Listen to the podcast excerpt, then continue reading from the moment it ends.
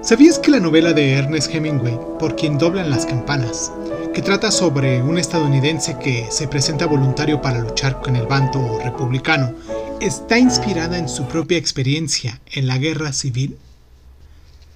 La Guerra Civil Española fue un cruento conflicto que se extendió de los años 1936 a 1939 y que acabó con la vida de miles de soldados y civiles.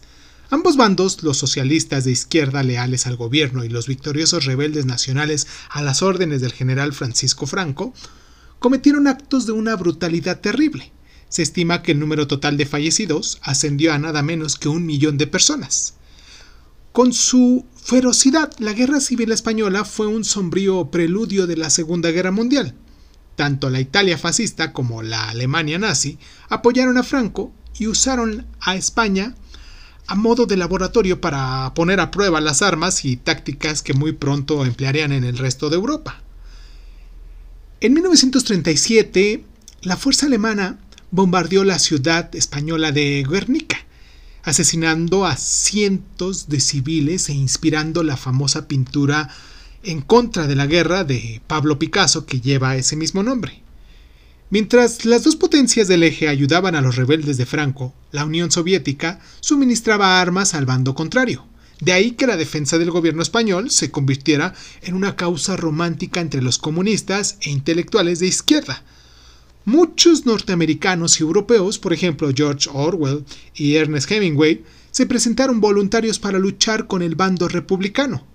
Finalmente, las tropas franquistas tomaron Madrid en el año en el año de 1939, para ser más exacto, en marzo de ese mismo año, y Franco instauró una dictadura fascista hasta su fallecimiento en 1975.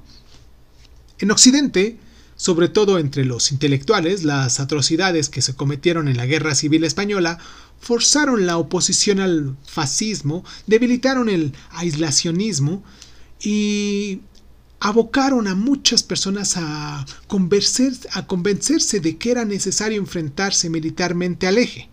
Al mismo tiempo, muchos escritores de izquierda se sintieron decepcionados por la Unión Soviética cuando se dieron cuenta de que el apoyo que presentaba a los republicanos españoles era tan egoísta como eficaz.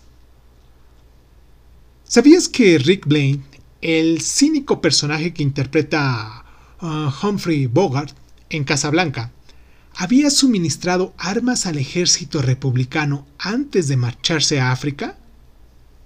¿Sabías que Franco decidió mantenerse neutral en la Segunda Guerra Mundial a pesar de la crucial ayuda que había recibido de Hitler y Mussolini durante toda esta guerra civil?